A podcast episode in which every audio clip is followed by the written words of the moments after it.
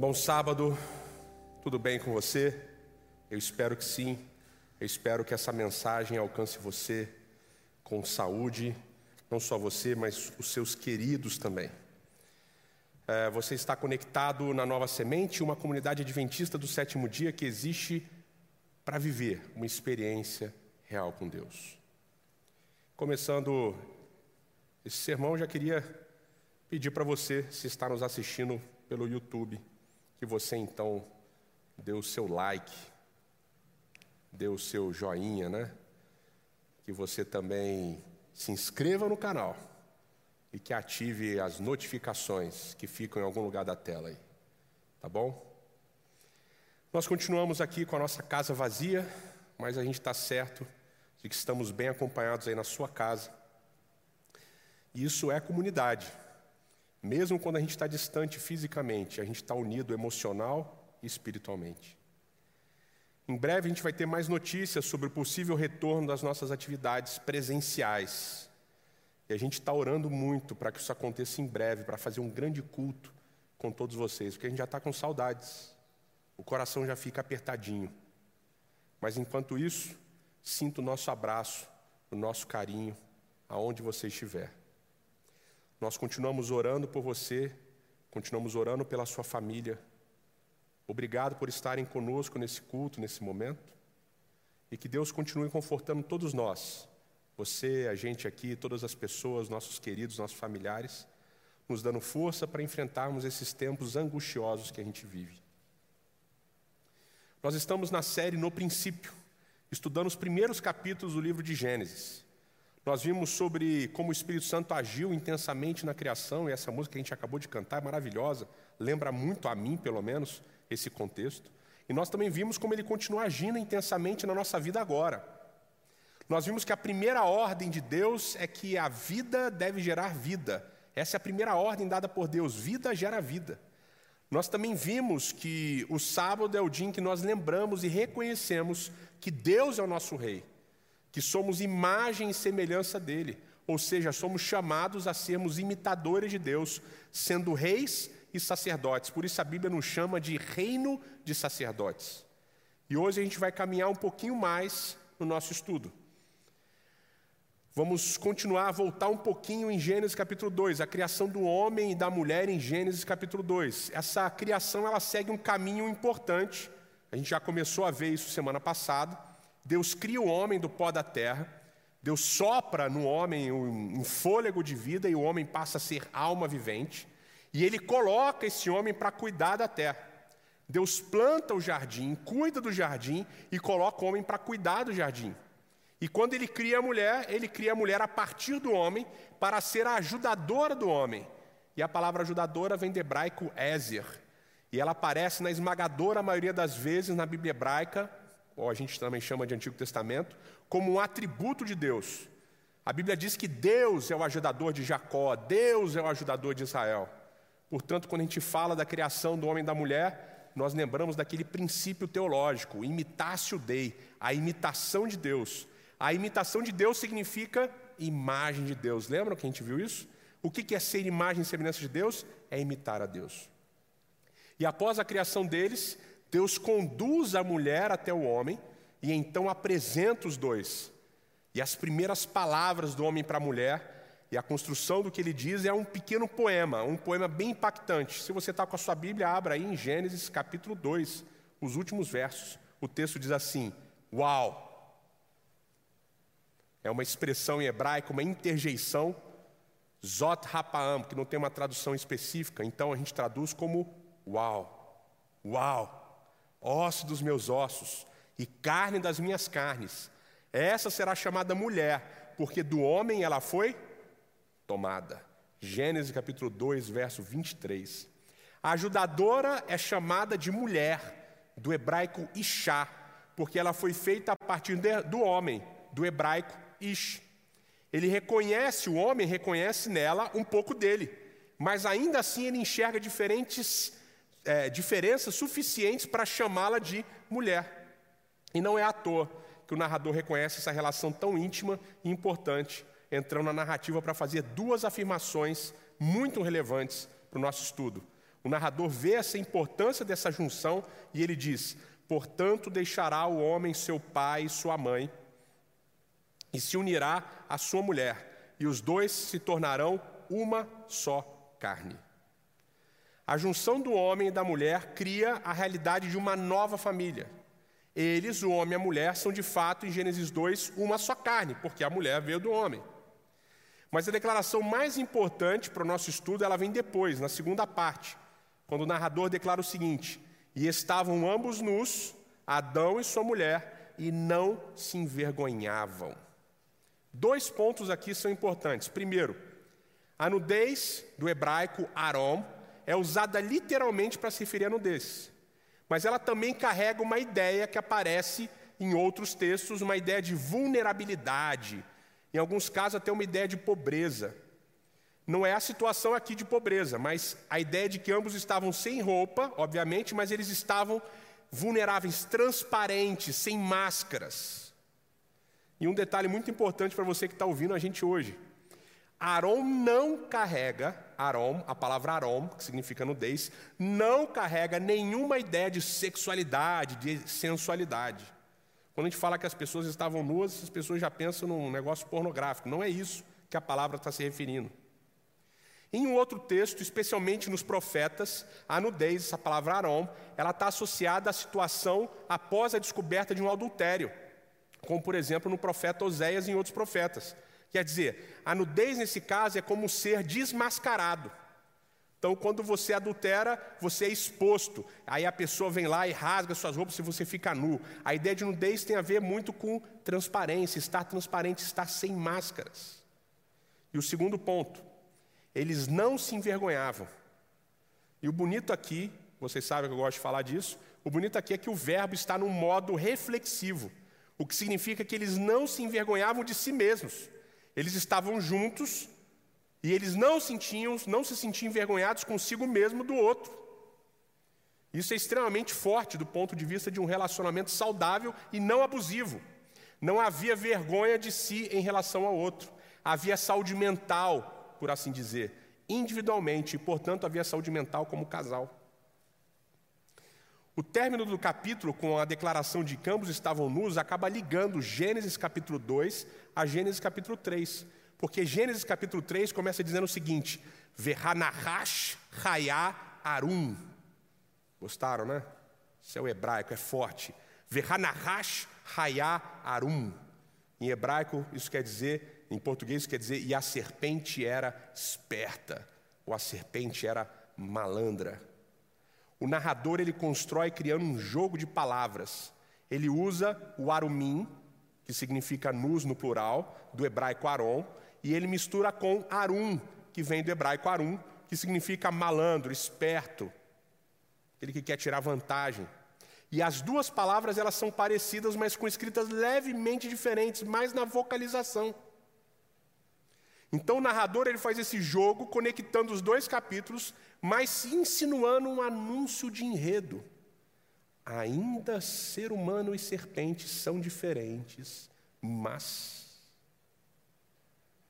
a serpente então ela acaba puxando o papo com a mulher que estava sozinha caminhando pelo jardim. E aqui acaba uma explicação importante. Sim, eu acredito que isso de fato tenha acontecido. Não é científico, como não é científico que a jumenta de Balaão tenha falado. Como isso se deu da serpente falar, da jumenta de Balaão falar, eu não sei. Eu não consigo explicar. O contexto, entretanto, não me dá margem para imaginar diferente da maneira literal por alguns motivos literários. Não tem exagero no uso das palavras aqui, não há linguagem simbólica permeando a narrativa, nem metáforas aqui e acolá. Do ponto de vista estritamente textual, não há como argumentar que seja uma outra coisa que não uma narrativa histórica. O que isso quer dizer? Contada, é uma narrativa contada como um acontecimento real. Aliás, é preciso dizer o seguinte: que nem Gênesis 1, nem Gênesis 2, antes de Gênesis 3, que a gente está estudando agora, dão margem para se pensar em um estilo que não seja narrativa histórica. Gênesis 1, inclusive, é uma espécie de subgênero específico chamado relatório, porque não tem trama, não tem nada. Então, é um estilo de narrativa de relatório. Ou seja, zero margem literária para se crer num texto metafórico e simbólico. Se você precisa argumentar de outra forma, se você quiser argumentar de outra forma, você pode argumentar para dizer que é um símbolo, que é simbólico, que pode ter sido de outro jeito, etc. Mas do ponto de vista de gênero literário, a margem para essa argumentação é zero. E aí você precisa da fé para crer que isso realmente aconteceu. Eu tenho, eu sei que vários de vocês também têm. Voltando, ao puxar papo com a mulher, a serpente faz uma pergunta bem capciosa. Ela diz o seguinte à mulher: Além disso, por que disse Deus, não podem comer de toda a árvore do jardim? É uma pergunta estranha. Essa pergunta, ela não encaixa com a afirmação divina em Gênesis capítulo 2, verso 16 e 17, que diz o seguinte: E ordenou o Senhor Deus para o homem, dizendo: De toda árvore do jardim, coma livremente, mas da árvore do conhecimento do bem e do mal você não deve comer. Porque no dia que você comer, certamente você vai morrer. A serpente ela mistura essas duas afirmativas do pode comer com não pode comer, criando uma terceira realidade. A frase da serpente ela é falaciosa. Eles podiam comer de todas, menos de uma.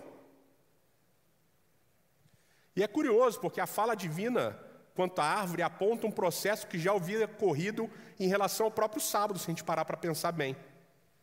O ser humano recebe de Deus a função real, lembram? De realeza, quer dizer, Deus dá ao homem a autoridade e a capacidade de reinar sobre toda a terra durante seis dias.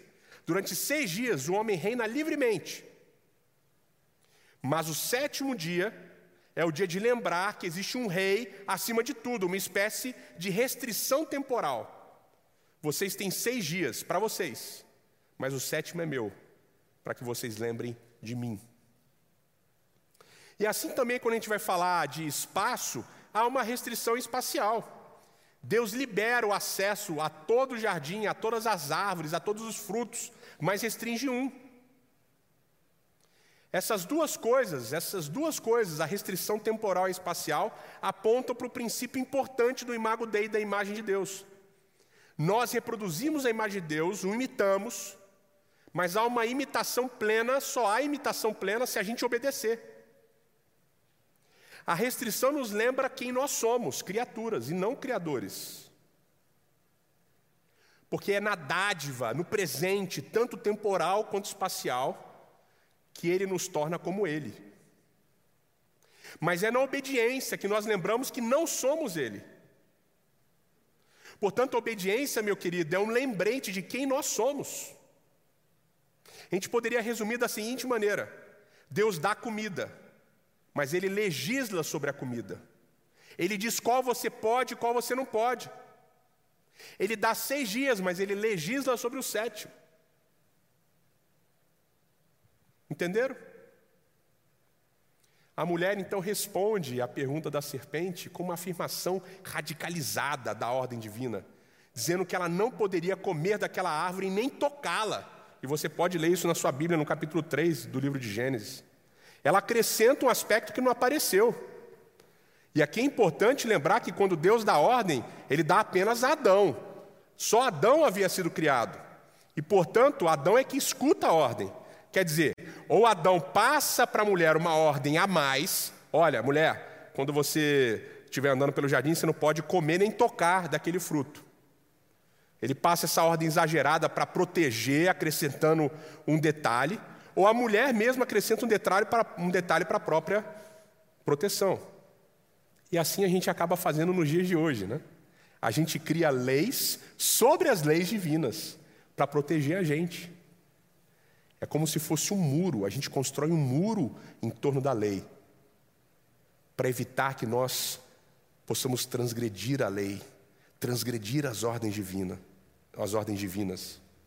Acontece que há inúmeros exemplos de que esses acréscimos, além de obviamente não serem bíblicos nem divinos, eles acabam por se tornar mais importantes do que a própria lei divina. Mas esse não é assunto aqui, a gente não vai entrar nesse, nesse caminho, a gente vai falar isso uma outra vez. Eu quero chamar a atenção para vocês, porque eu acho que é a parte mais importante da narrativa em relação à escolha da mulher e do homem nesse momento. Em Gênesis 3, verso 6, nós lemos o seguinte: E viu a mulher que era boa a árvore para comida, e que era agradável aos olhos e desejável. Tomou o fruto e comeu, e deu também ao seu homem, o homem que estava com ela, e ele comeu. Aqui a gente precisa ler com calma, respira, respira fundo, lê de novo. Uma série de coisas aqui são importantes. Eu vou listar só algumas. Primeiro, a expressão viu que era bom. Lembra algo para vocês? A expressão e viu que era bom, lembra algo para vocês? Em Gênesis 1, em todo o relato da criação, por sete vezes a expressão que aparece é e viu Deus que era bom. Esse refrão é extremamente relevante porque há o princípio básico da substituição de Deus. Ao usar a mesma construção, tem um indicativo aqui. O legislador, Deus, o rei juiz, ele decide em Gênesis 1 o que é bom e o que é mal. Ele legisla sobre o bem e o mal. E talvez esse seja o porquê do nome da árvore que ele deu, que os homens, que o homem e a mulher não poderiam comer, seja a árvore do conhecimento do bem e do mal. Só Deus pode determinar o que é bom e o que é mal. Então, ao narrador dizer que ele viu, que, ao narrador dizer e viu a mulher que era boa, a árvore, ele quer dizer para todos nós que naquele momento há uma usurpação da, da legislação divina. O ser humano decidiu que ele sabe o que é melhor para ele. O ser humano resolveu tirar Deus, tirar de Deus a prerrogativa de decidir o que é bom e o que é mal. E aí vem o segundo aspecto importante. O ato da desobediência de comer é seguido de uma outra pequena sutileza, importante. Diz o texto: ela deu ao seu homem para comer. E aqui o verbo dar é o mesmo que vai aparecer em Gênesis 1, lá no finalzinho, no verso 29. Quer dizer, em Gênesis 1, como a gente viu, é Deus que dá comida e em Gênesis 2 é ele quem legisla sobre o que se pode comer ou não. Portanto, ao usar essa construção novamente, ao usar essa construção, o narrador vai colocar dar de comer, a mulher está assumindo a prerrogativa divina de oferecer comida, e o homem, ao comer, está aceitando receber comida de outro ser que não seja Deus. Basicamente, a criatura deixa de reconhecer-se como criatura e passa a pensar e agir como se fosse o Criador. E esse é o pecado original. O pecado original é tirar Deus do posto dele e assumir nós mesmos o lugar dele. Então, após o pecado, vem a consequência, diz o texto, e os olhos deles de ambos, os olhos de ambos, foram abertos e souberam que estavam nus. Eles foram desmascarados. Os olhos agora eram deles, não eram mais os olhos de Deus que viam as coisas boas. Eles decidiram usar os, os próprios olhos e se perceberam sem máscaras. Agora eles estavam nus, não era mais vulnerável, não era mais transparente, era vergonhoso. Aquele estado sem vergonha mútua, aquele estado de uma interação plena, se torna um estado de vergonha plena, de si e do outro. Eles deixam de ser arum, transparentes, vulneráveis e passam a ser arum, malandros, espertos. Passam a ser como a serpente. Então eles resolvem fazer para si roupas de folhas e se escondem quando a voz de Deus passa a chamar. E a primeira consequência do pecado é justamente essa: a vergonha, a falta de transparência, a vergonha de si, a vergonha do outro. Eles fazem roupas para si e se escondem, se espalham, não estão mais juntos. A segunda consequência, ela é bem básica, você já deve ter ouvido sobre isso. A segunda consequência é colocar a culpa no outro. Quer dizer, não se assume o que se faz. Deus chama por Adão e ele responde colocando a culpa na mulher. Adão, cadê você? Senhor, eu tive medo ao ouvir a tua voz e me escondi porque estava nu. Mas Adão, como é que você sabia que estava nu? Você comeu daquele fruto que eu disse para você não comer? E Adão responde: Senhor, eu comi, mas na verdade foi a mulher que você me deu, é ela que me mandou comer desse fruto. E para a mulher a mesma situação. Senhor, foi a serpente que o Senhor criou que falou para eu comer o fruto. A culpa geralmente leva à negação. Você nega e joga a culpa no outro. A consequência, uma das consequências naturais do, do pecado é a vergonha de ter errado, de se sentir culpado. Portanto, a sua mente vai procurar justificativo e vai geralmente colocar a culpa no outro. A terceira consequência é justamente a punição divina. E para facilitar, a gente vai começar a punição divina de um outro ângulo. Vamos começar pela punição divina do homem. Nós lemos lá em Gênesis capítulo 3 o seguinte: E Adão disse: Visto que atendeste a voz da tua mulher e comeste da árvore que eu te ordenara não comesses, maldita é a terra por tua causa. Em fadigas obterás dela o sustento durante os dias de tua vida. Ela produzirá também cardos e abrolhos, e tu comerás a erva do campo no suor do teu rosto, comerás o teu pão, até que tornes a terra, pois dela foste formado, porque tu és pó, e ao pó tornarás. Percebam aqui o seguinte: o homem é punido em relação à terra. O homem que foi criado da terra e recebeu a missão de cuidar da terra, quando ele desobedece, ele é punido em relação à terra. O relacionamento do homem com a terra continuaria mesmo depois do pecado. A função dele de cuidar da terra continuaria mesmo depois do pecado, mas mas agora esse relacionamento seria conflituoso, seria complicado, seria complexo. A terra não daria mais o seu fruto. A terra não produziria mais direito. O homem teria dificuldades em exercer sua missão para com a terra. O relacionamento entre o homem e a terra agora seria afetado. Agora sim, vamos ver em relação à mulher. O texto diz o seguinte: E a mulher disse: Multiplicarei os sofrimentos da tua gravidez, em meia dores darás a luz a filhos. O teu desejo será para o teu marido e ele te governará. E antes que você comece a pensar aí na sua casa, acompanhe a lógica, porque a mesma lógica vai acontecer aqui. A mulher é punida em relação ao homem. A mulher que foi criada do homem, recebeu a missão de cuidar do homem, quando desobedece é punida em relação ao homem. O relacionamento, o relacionamento da mulher com o homem continuaria depois do pecado. A função dela continuaria a ser a de ajudadora do homem, mas agora o relacionamento vai ser conflituoso. O homem não vai mais ouvir a sua mulher, não vai mais querer e aceitar a ajuda da sua mulher, ele não vai estar mais disposto a ser ajudado por ela. Pelo contrário, agora ele vai querer dominá-la. A mulher teria dificuldade em exercer a sua missão para com o homem. E aqui eu preciso fazer um parêntese importante, que você está ouvindo a ideia de ajudadora, né?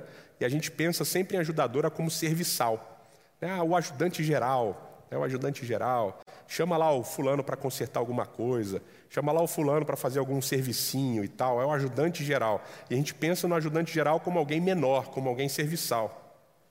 Agora é interessante porque no Antigo Oriente Médio, a gente vê a ajuda, o Antigo Oriente Médio vê a ajuda de uma maneira diferente. Se você precisa de ajuda, é porque o indivíduo que vai te ajudar é superior a você naquilo que ele vai ajudar. Então, por exemplo, eu não sei nada de PowerPoint. Então, eu preciso da equipe aqui de PowerPoint para me ajudar com o PowerPoint. Eles são muito melhores do que eu no PowerPoint. Por isso, eles me ajudam. E é preciso lembrar que a palavra ajudadora na Bíblia se refere maiormente a Deus, e Deus de maneira nenhuma é serviçal de Israel. Portanto, não tem nada a ver a mulher ser ajudadora com a ideia de ser serviçal. Não tem nada a ver com lavar louça, com lavar roupa, com passar roupa, não sei o que lá. Não tem a ver, porque não é isso que Deus faz por Israel. Entenderam? Fecha parênteses. Percebam que a punição, tanto do homem quanto da mulher, tem ligação direta com a missão, com a missão de ambos. A missão dos dois continua. Só que agora essa missão vai ser desempenhada de uma maneira diferente, dificultosa, com grandes dificuldades. Por fim, vamos voltar para a última parte, da punição de Deus para ambos. O texto vai dizer o seguinte: No suor do teu rosto comerás o teu pão, até que tornes a terra, pois dela foste formado. Porque tu és pó, e ao pó tornarás. Deus termina falando de morte, de fim. Vocês agora vão morrer. Vocês agora, por causa da desobediência de vocês, essa desobediência vai levar vocês à morte, não tem jeito. Vocês vão voltar ao pó. E aí vem a parte que cria um grande problema na leitura do texto, pelo menos para mim. Na sequência diz assim: E chamou o homem o nome de sua mulher, porque até agora ela não tinha nome, ela era chamada de mulher. Chamou o homem o nome de sua mulher Eva, porque ela seria a mãe de todos os viventes. Após Deus falar de morte, o homem chama sua mulher de Ravá. Ravá, em hebraico, Eva, que quer dizer vida. Deus fala de morte, o homem entende vida. E a pergunta é por quê? Para mim a resposta está em Gênesis capítulo 3, verso 15, onde nós lemos o seguinte: Inimizade colocarei entre ti e a mulher, entre tua semente e a semente dela. Ele te ferirá a cabeça e tu lhe ferirás o calcanhar. Esse verso ele cria uma batalha entre dois grupos, a mulher e a serpente. A semente da mulher e a semente da serpente. Cria uma batalha entre um ele e a serpente. E alguns detalhes são importantes para a gente entender esse texto. Primeiro detalhe: a serpente no hebraico está com um artigo definido. Portanto, não se trata de qualquer serpente, mas de uma serpente conhecida do leitor, individualizada.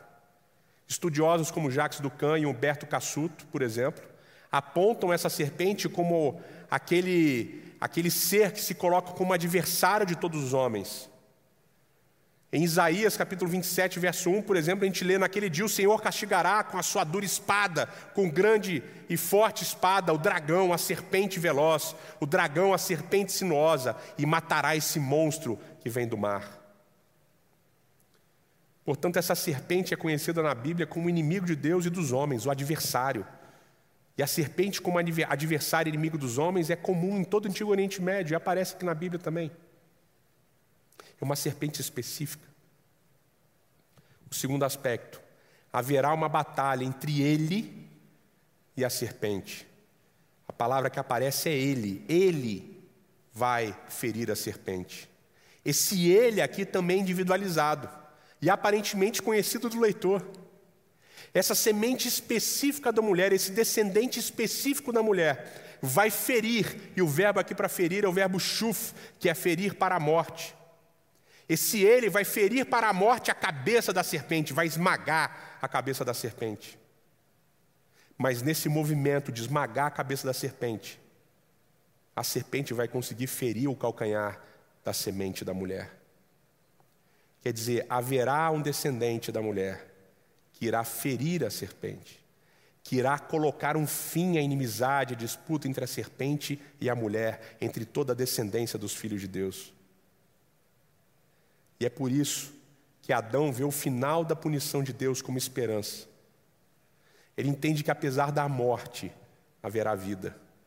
Que ainda que ele morresse, haveria uma nova vida através da semente da mulher que derrotaria a serpente. Eu vou dar um spoiler para vocês. Spoiler importante. Nós vamos continuar estudando durante todo esse ano para entendermos melhor as profecias de toda a Bíblia. A gente vai começar agora em Gênesis, a gente vai até os evangelhos, até dezembro. E eu vou dar um spoiler, vou adiantar para vocês. Essa batalha é vencida quando Jesus Cristo morre na cruz do Calvário. Jesus é ferido para a morte, mas ele ressuscita no terceiro dia. E ao ressuscitar, ele esmaga a cabeça da serpente. Jesus Cristo vence o pecado, Jesus Cristo vence a morte. Esse é o spoiler. Essa guerra já foi vencida. Nós vivemos em um tempo complexo e confuso. Vivemos num ambiente de acusações, de mentiras, um ambiente de intensa polarização. Um ambiente que simula muito uma guerra. Infelizmente, nós vivemos uma época de muitas e muitas e muitas mortes. É verdade, anualmente existem milhares e milhares e milhares e milhares de mortes. E esse ano nós temos ainda mais. Eu não sei se você se sentiu chocado ou não, mas eu fiquei bastante chocado quando eu vi a foto dos caminhões do exército carregando caixões e caixões de pessoas que morreram com a Covid-19 na Itália. Hoje, quando a gente olha para todas as coisas, eu não sei você, mas quando eu olho para todas as coisas, eu não consigo ver solução. Porque no meio de morte e de desgraça, as pessoas estão discutindo dinheiro, estão discutindo economia, criando essa falácia, essa discussão sobre salvar vidas e cuidar da economia. Quantas mortes são aceitáveis?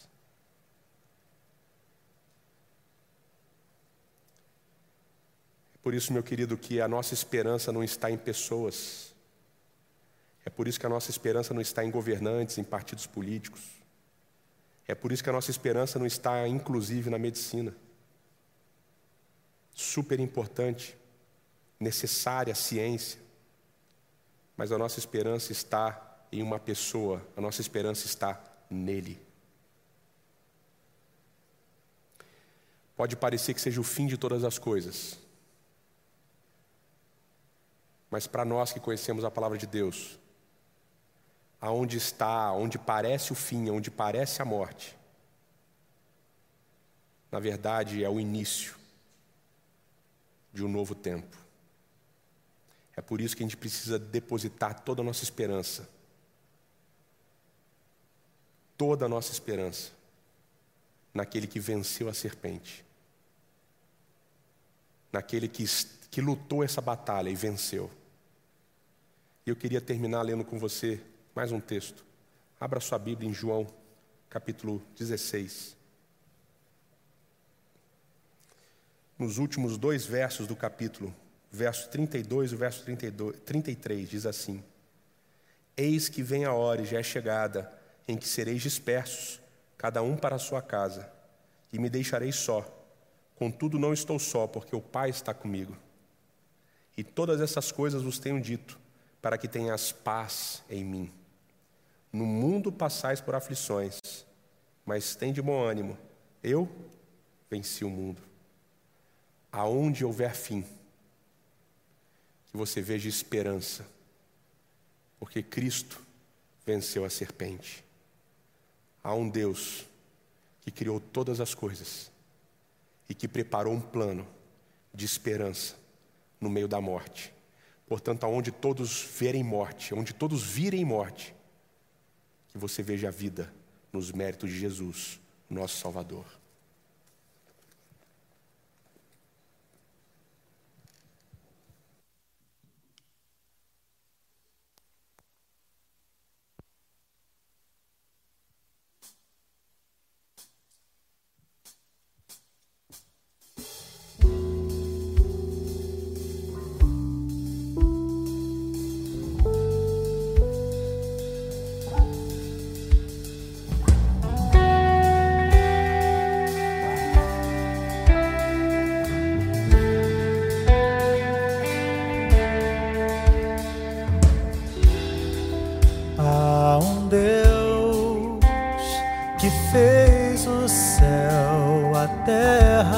e o mar e me fez a sua imagem e semelhança.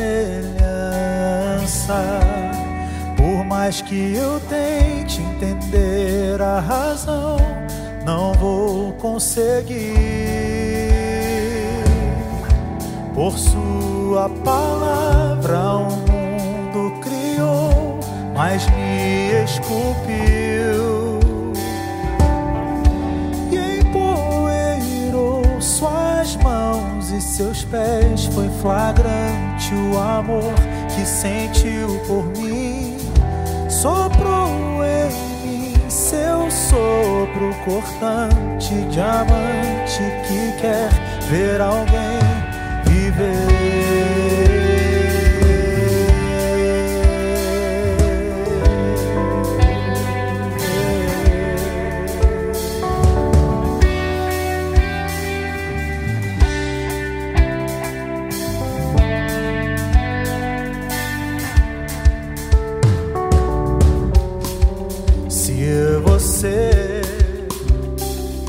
sou.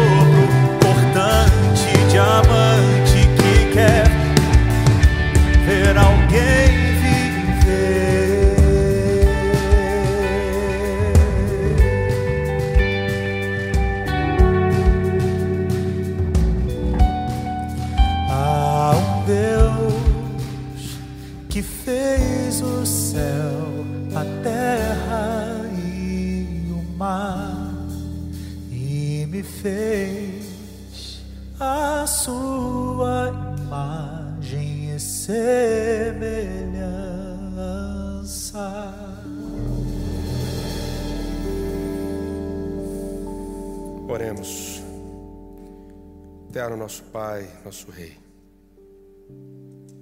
Obrigado, Senhor, por nos criar a tua imagem e semelhança. Muito obrigado, Senhor, por ter nos dado uma missão tão maravilhosa que é gerar vida,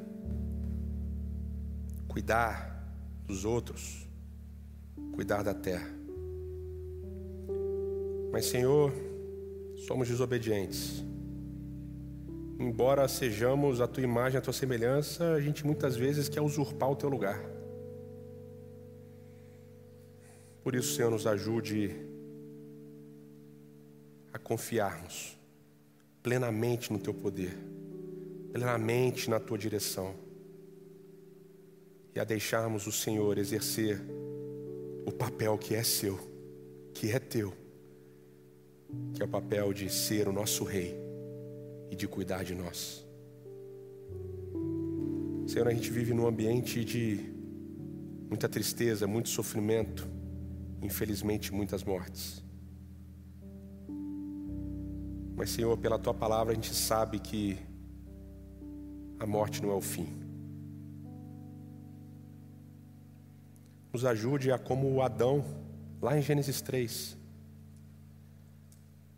a ouvirmos e ao vermos morte, que a gente possa, como Ele, entender vida, porque confiamos nos méritos de Cristo Jesus, que morreu na cruz do Calvário, no nosso lugar, para que, ao invés de existir morte, pudesse existir vida e vida em abundância. Portanto, Senhor, toma-nos em tuas mãos, aumenta a nossa fé, e quando tivermos aflições, angústias, que a gente possa lembrar da frase de Jesus: Não se preocupe, meu filho, não se preocupem, meus filhos, eu venci o mundo. Eu venci a morte.